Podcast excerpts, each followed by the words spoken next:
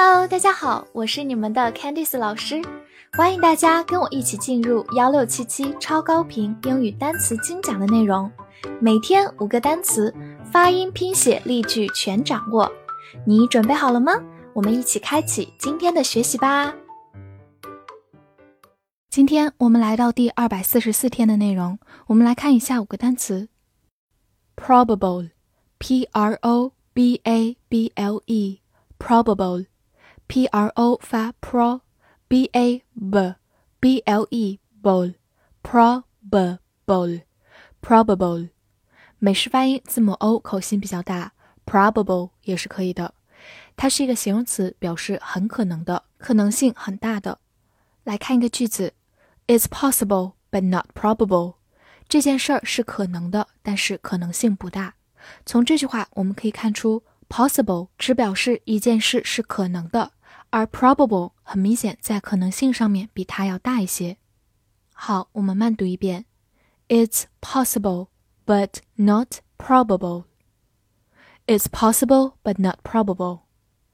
最后拓展一下，把末尾的 a b l e。变成 a b l y 就变成它的副词形式，probably 就是副词，大概可能，probably。bill b i l l Bill 字母 i 发短音 a，末尾有个 l 的滑音，bill 它是一个名词，表示账单或者动词开账单。比如说 pay the bill 就是付账单，bill 在这里是一个名词，pay the bill。好，再看一个例子，Please bill me for the books，请给我开这些书的账单。这句话中，bill 是一个动词，表示开账单。bill somebody for 就是给某人开什么的账单。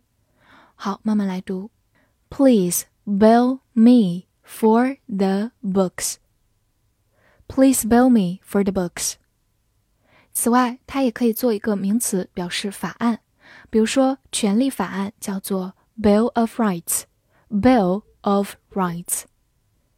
最后拓展一下大家熟悉的比尔盖茨，他的名字就叫做 Bill Gates。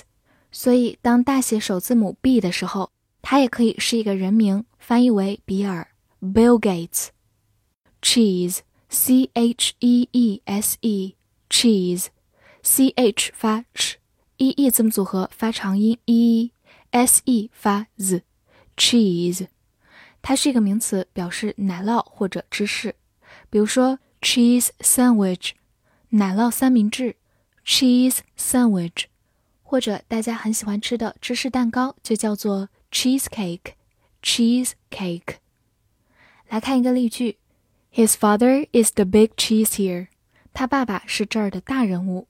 这句话当中，the big cheese 直译过来是大的奶酪，其实就表示大人物、关键人物。老大等等。好，慢慢来读。His father is the big cheese here.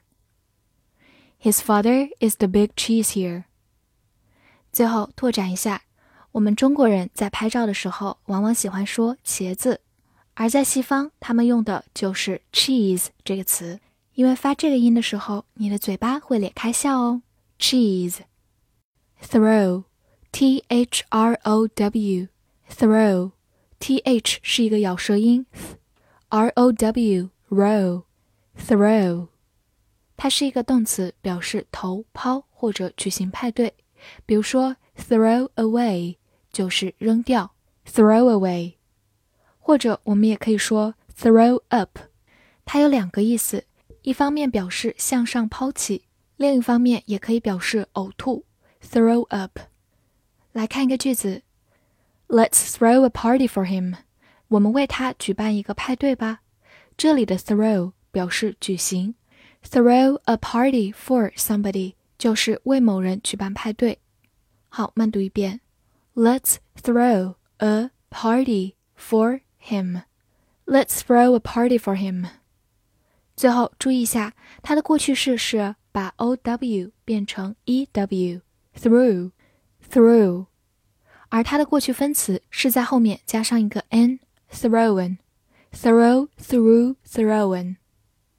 thrown，three，t h r e e，three， t h 发咬舌音，r e e 发 re，three，它是一个数词，表示三。比如说，the three kingdoms 就是三个王国，也就是三国。the three kingdoms。来看一个例句：Take one pill three times a day，就是我们在吃药的时候看到的每日三次，每次一片。 Three times 就是三次，pill 就是药片药。好，慢慢来读：Take one pill three times a day。Take one pill three times a day。最后拓展一下。当表示第三这个概念的时候，我们用的是 third，t h i r d，third，第三。复习一下今天学过的单词 ：probable，probable，形容词很可能的；bill，bill，名词、动词账单、开账单，或者名词法案；cheese，cheese。名词奶酪、芝士。throw，throw，动词投、抛或者举行派对。three，three， 数词三。翻译句子练习：他是很可能的去支付账单，为这三个芝士蛋糕。这句话你能正确的翻译出来吗？希望能在评论区看见你的答案。记得为我的专辑打分并写下评价哦。See you next time.